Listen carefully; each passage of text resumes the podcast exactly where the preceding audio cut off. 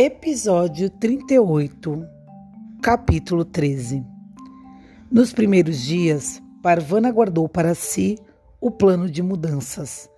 Ela e Azif precisavam descansar e tomar conta de Hassan, e queria que Leila se acostumasse com eles antes de começar a mudar coisas.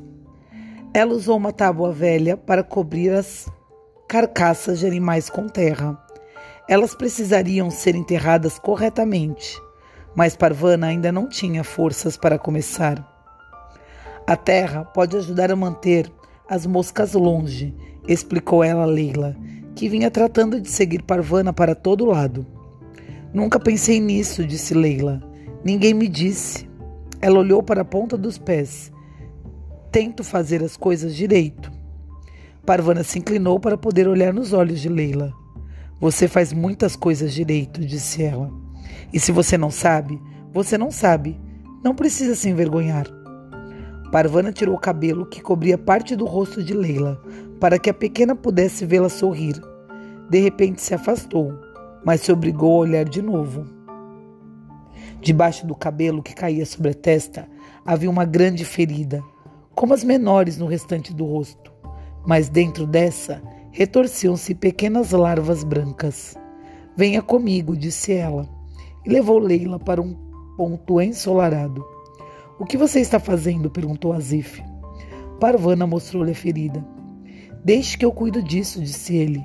Tenho mais paciência que você. Parvana estava prestes a discutir, mas se deu conta de que ele estava certo. Ele era mais paciente. Ela foi esquentar água para lavar a ferida isso era o que sua mãe sempre fazia. Você sabia que há larvas rastejando no seu rosto? Ela ouviu Azif perguntar a Leila. Às vezes eu as sinto e tento tirá-las, mas não é sempre que consigo senti-las. Parvana pegou um pouco de sabão da casa de tesouros e fez uma fogueira para ferver a água. Cortou algumas tiras de pano e levou tudo até Leila e Azif. No caminho, parou para olhar Hassan. Ele cochilava dentro da casa, não muito longe da vovó. Vocês vão precisar disso, disse Parvana para Zif e Leila, mas eles não a ouviam.